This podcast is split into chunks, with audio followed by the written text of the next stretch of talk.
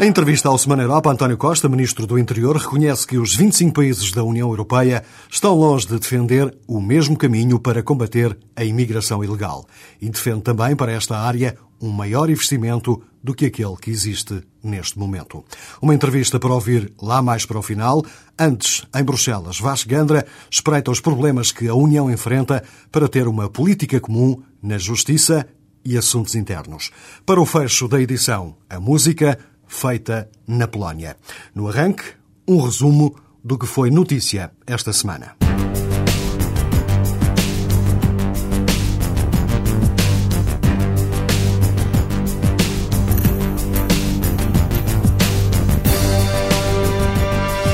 Depois da petição que circula na internet a exigir apenas um edifício para o Parlamento Europeu ter atingido um milhão de assinaturas, vice-presidente da Comissão Europeia diz que Bruxelas não pode ignorar o que as pessoas pedem. Em declarações ao jornal online TheParliament.com, Margot Wallström diz que é muito importante demonstrar que recebem com agrado uma iniciativa que envolve tantos cidadãos. Apesar de reconhecer que a Comissão não tem competências na matéria, a existência de um ou mais edifícios do Parlamento Europeu é uma competência do Conselho Europeu. Wallström sublinha que o importante é que as pessoas saibam que alguém as ouve. A petição, que agora atinge um milhão de assinaturas, exige que o Parlamento Europeu passe a funcionar apenas em Bruxelas e não em Estrasburgo e Bruxelas, como acontece agora. Uma semana de manifestações frente ao Parlamento de Budapeste. Os manifestantes exigem a demissão do Primeiro-Ministro depois de terem ouvido uma gravação onde ele reconhece que mentiu ao país antes das eleições legislativas de abril. Em Bruxelas, o Comissário Europeu de Nacionalidade Húngara fez uma curta declaração para dizer que lamenta profundamente o que aconteceu em Budapeste. I deeply regret what is going on and what happened last night O comissário europeu diz ainda que é do interesse de toda a gente que a situação estabilize o mais rapidamente possível. I think that it is very much in the interest of the Hungarian people, but also very much in the interest of the European community that the situation O comissário diz que a Hungria tem sérios problemas, mas incendiar carros ou edifícios públicos não é a maneira de os resolver. A Comissão Europeia anunciou que vai financiar alguns projetos de urgência para que a Espanha, Itália e Malta consigam enfrentar a vaga de imigrantes ilegais. Um porta-voz de Bruxelas anunciou que o financiamento é superior a 3 milhões de euros para três projetos em Espanha, dois em Malta e um em Itália. Including projects free from Spain, um, two from uh, Malta and one from Italy. Dinheiro da Comissão Europeia que vai servir para dar assistência aos milhares de imigrantes ilegais que não param de chegar a estes três países. Dois dias antes da reunião dos ministros da Justiça e do Interior dos 25, a Amnistia Internacional vem dizer que a União Europeia tem sido negligente na proteção de direitos humanos básicos.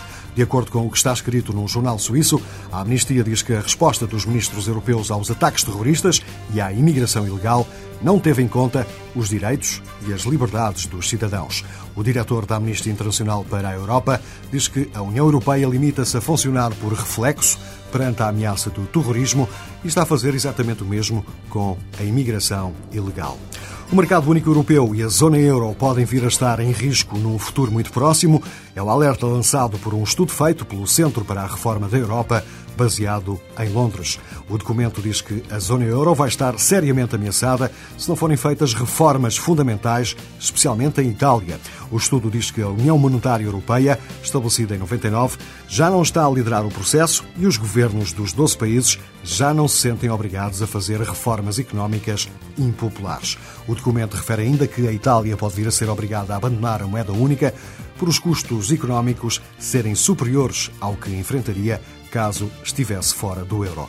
O estudo vai mesmo ao ponto de atribuir 40% de possibilidades de a Itália ser obrigada a abandonar o euro e acrescenta: se isso acontecer, é muito provável que Portugal e a Espanha tenham de fazer o mesmo. Depois de vários eurodeputados terem levantado a hipótese de convocar Durão Barroso para responder perante a Comissão do Parlamento Europeu, que está a investigar as atividades da CIA em território europeu, Carlos Coelho, português que presida esta comissão, veio dizer que isso não faz qualquer sentido. O eurodeputado social-democrata diz que está posta de parte qualquer hipótese de convocar Durão Barroso por uma questão de princípio, porque o Parlamento só se pode relacionar com os Estados-membros através dos governos legítimos em funções. Os 25 membros da Comissão Europeia estiveram reunidos numa cidade perto de Bruxelas, uma reunião definida como informal para fazer uma espécie de balanço do Estado da União. No habitual briefing da Comissão com os jornalistas sediados em Bruxelas, um porta-voz disse que os comissários concluíram que a União Europeia está agora em melhor forma do que há um ou dois anos e há muitos motivos para os europeus estarem confiantes. The EU is in a better shape today than two years ago or a year ago. De resto, a Comissão concluiu que a melhor forma de enfrentar os desafios da globalização é apostar forte no mercado interno. The Commission in the seminar put emphasis on the internal market as Europe's first and best chance to equip itself for globalization. Uma mensagem de otimismo saída da reunião informal da Comissão Europeia. A Turquia foi assunto forte da entrevista dada esta semana por Durão Barroso à estação de televisão Euronews. O presidente da Comissão Europeia está muito pessimista com o caminho feito pelo governo de Ankara para atingir as exigências da União Europeia. Pour le moment, euh, nous ne sommes pas très encouragés euh, que recevons. Euh, je crois qu'il faut que la Turquie comprenne qu'elle doit euh, respecter ses obligations et ses engagements. Au début du mois de novembre, nous allons faire sortir notre rapport sur l'état d'avancement euh, des négociations avec la Turquie. Ce que je peux vous garantir, c'est qu'il s'agira d'un rapport objectif, honnête, rigoureux. Apesar de não estar muito satisfeito, Durão Barroso promete o relatório da Comissão Europeia, agendado para o princípio de novembro, sobre a Turquia, como rigoroso e objetivo. A Espanha bem que tentou, mas a Alemanha e a Áustria rejeitaram os pedidos de Madrid para ter direito a dinheiros comunitários extra para combater a imigração ilegal. Perante a recusa alemã e austríaca, o ministro da Justiça do governo espanhol lamentou a incompreensão dos dois países e criticou também a lentidão e ineficácia da Frontex, a Agência Europeia de Fronteiras. Os ministros da Justiça e do Interior da União Europeia estiveram reunidos na Finlândia, mas ficaram muito longe de atingirem um consenso sobre a melhor forma de combater a imigração ilegal. Antes mesmo do final desta reunião na Finlândia, Franco Frattini, o Comissário Europeu para a Liberdade, Segurança e Justiça, colocou algumas propostas em cima da mesa. Ana Maria Ramos. A curto prazo, o Comissário pretende que os Estados-membros adotem regras para facilitar o envio de especialistas europeus na identificação de imigrantes para Espanha, Itália e Malta, os países mais confrontados atualmente com a crise de clandestinos. A médio prazo, Frattini pretende que a nova Agência de Fronteiras da União, a Frontex, com sede em Varsóvia, na Polónia, tenha uma extensão para o Mediterrâneo e que seja criada uma rede de vigilância marítima europeia ligando os sistemas nacionais existentes. O Comissário pede ainda uma maior participação dos Estados-membros nas missões para haver capacidade de resposta aos pedidos dos países que mais têm sentido o impacto das vagas de imigrantes ilegais que pretendem entrar no espaço europeu. Portugal, ao lado da Itália e da Finlândia, são os únicos três países que participam em conjunto com a Espanha nas patrulhas marítimas ao largo das Ilhas Canárias, onde mais de 25 mil clandestinos já chegaram desde o princípio do ano. Para além da corveta portuguesa, junto às águas territoriais de Cabo Verde, uma segunda operação europeia, com a participação de seis Estados-membros, deverá ter lugar em breve ao largo de Malta. O Comissário propõe ainda um reforço do orçamento da agência, que para o próximo ano é de 21 milhões de euros. Frattini sugere ainda a possibilidade de utilizar de uma forma mais fácil, em casos de emergência, a verba inscrita nos fundos europeus para as fronteiras externas, que não chega a 2 mil milhões de euros para o período de 2007 a 2013. Numa conferência de imprensa dada durante a reunião na Finlândia, o ministro do Interior do governo de Malta diz sentir-se abandonado pelos restantes países da União Europeia na luta contra a imigração ilegal.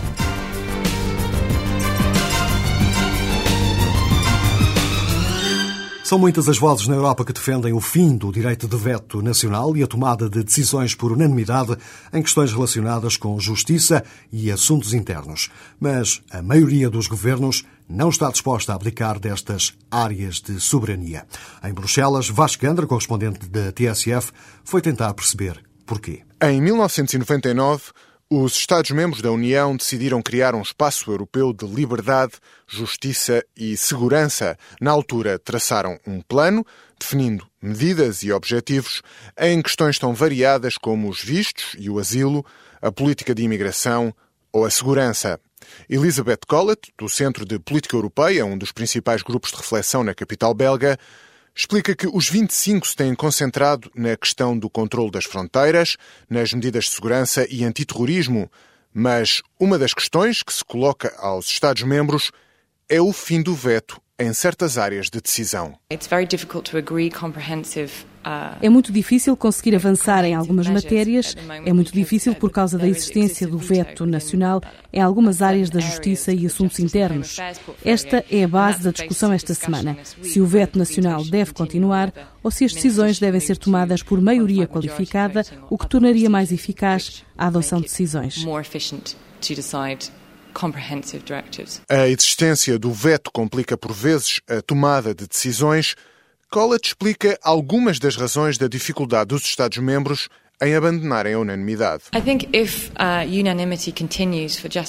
Eu penso que se a uh, regra da unanimidade continuar e quanto mais Estados tiver a União Europeia, mais difícil vai ser conseguir obter uma decisão.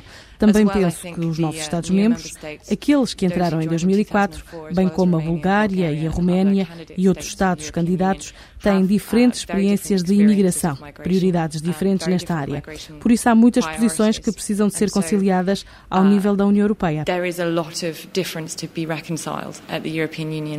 O fim do veto no curto prazo é um dos grandes desafios para a União Europeia. Mas, por outro lado, e além dos temas do controle das fronteiras e da segurança, Elizabeth Collett espera que, no longo prazo, os 25 discutam também questões relacionadas com a imigração legal económica. Mas explica ainda as razões da relutância dos Estados-membros que preferem manter competência nacional nesta matéria. Eu penso que é por ser uma questão política muito difícil ao nível nacional e que vai também ao coração do que os Estados-membros consideram ser a sua soberania territorial, decidir quem é que pode entrar num determinado país e de quem tem o direito de residir e trabalhar nesse país. Não me parece que existam muitos países dispostos a passar esse poder para a União Europeia e tenho a certeza que a maioria dos governos não saberia como explicar isso internamente. Já quanto aos fluxos de imigrantes que tentam chegar a território comunitário, como aconteceu durante este verão nas Ilhas Canárias ou em Lampedusa, na Itália, Elizabeth Collett diz que a União Europeia está a responder, mas cabe também aos 25 pôr mais recursos humanos e financeiros para gerir a situação. Collett considera que todos os Estados-membros têm que colaborar na gestão desta matéria. Entrevistado pelo Semana Europa no final da reunião dos ministros da Justiça e do Interior dos 25, na Finlândia, António Costa também defende o final do veto nacional, mas reconhece que isso não deve acontecer tão depressa. O ministro do Interior do governo português fala de tímidos avanços na política comum de luta contra a imigração ilegal e começa por fazer um alto elogio do trabalho português nesta matéria. Todos sublinharam, designadamente, o empenho que Portugal tem tido, quer na participação nas missões da Frontex, como aquela que está a decorrer eh, junto às Canárias e a Cabo Verde, quer eh, na eh, forma como temos recolhido, do ponto de vista humanitário, refugiados eh, que têm sido, quer eh, estavam em Ceuta e Melilla, quer recentemente aquele barco que andou a navegar entre Malta e Espanha sem que ninguém assumisse responsabilidades de poder acolher alguns desses refugiados. Nós fomos os primeiros Estados a acolher alguns desses refugiados. Todos reconheceram isso. Agora, há uma coisa que, um dado que é verdade, é que, efetivamente, eh, tem havido uma grande assimetria na forma como os diferentes Estados-membros têm assumido as responsabilidades. Nós entendemos eh, claramente que, eh, havendo uma fronteira comum, há uma responsabilidade comum, que tem atingido agora, particularmente as Canárias, ou Ceuta e Melilla, ou a Ilha de Lampedusa, ou Malta, eh, não são problemas exclusivos desses Estados, são problemas comuns e que nós todos devemos assumir, ou cofinanciando os custos desse acolhimento, ou co-participando no patrulhamento dessas fronteiras, ou eh, assumindo a disponibilidade para uma redistribuição dos refugiados ou das pessoas que eh, são acolhidas no espaço da União Europeia. Eh, e essa atitude é uma atitude que todos os Estados-membros devem ter. Eu chamei, aliás, a atenção que não devemos ter a ilusão que o problema é, se centra só no Estado que está junto à fronteira.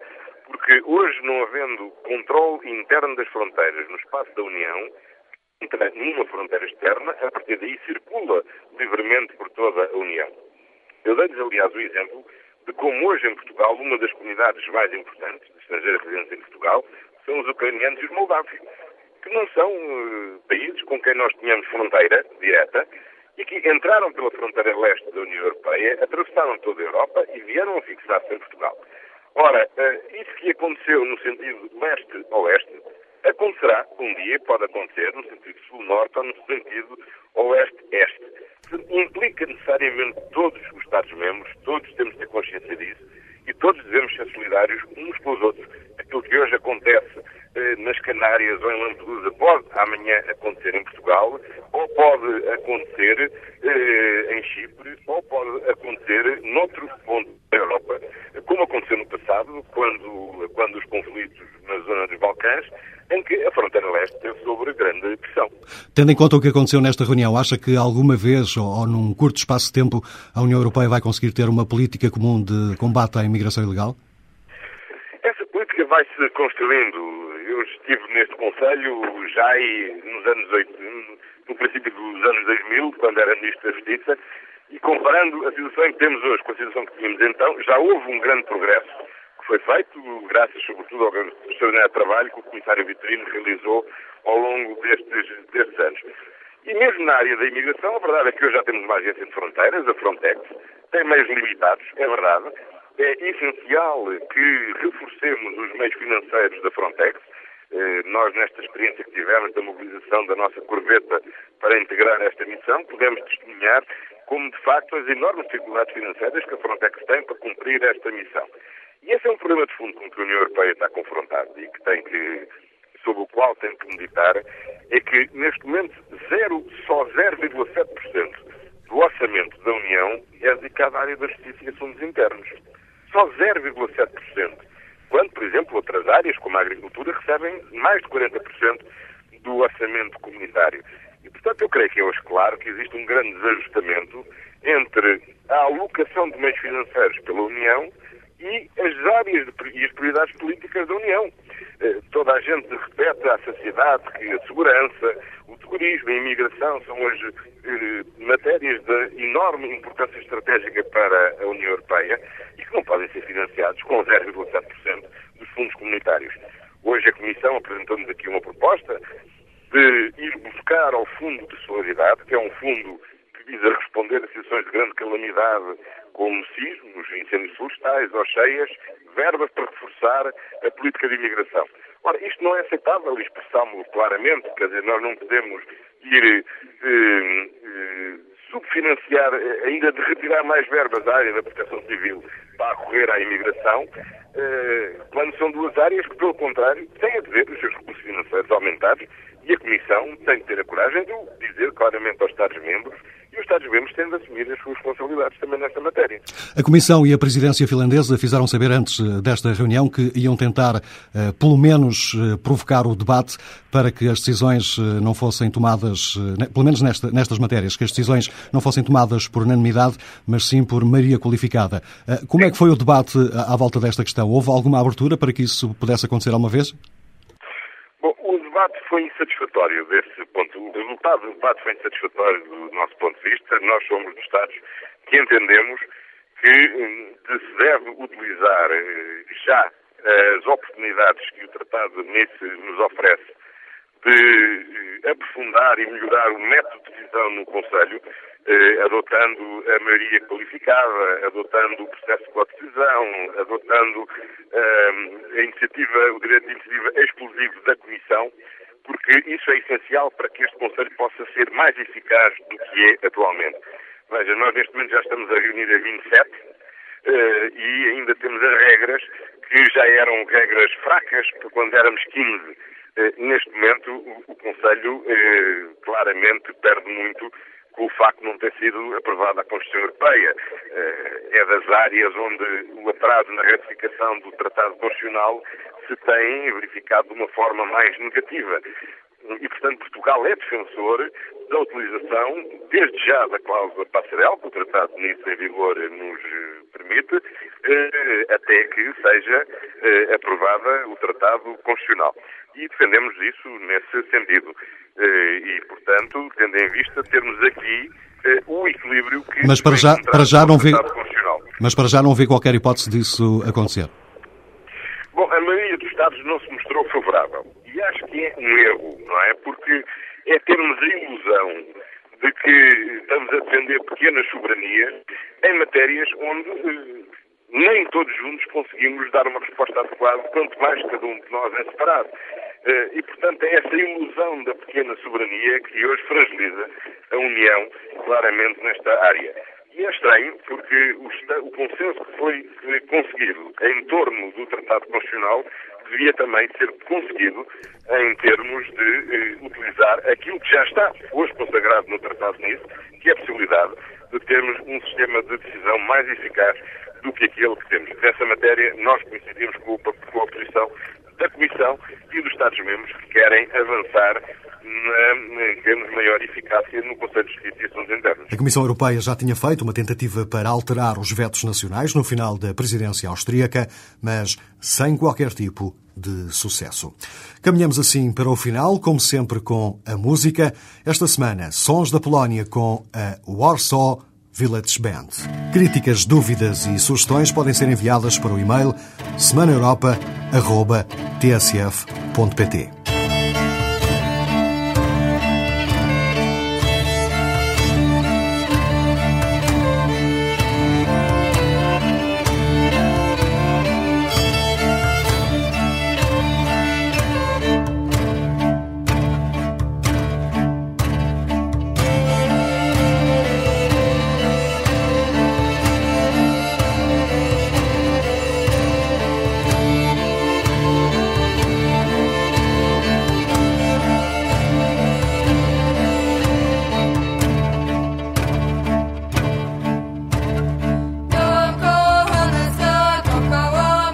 Gracias.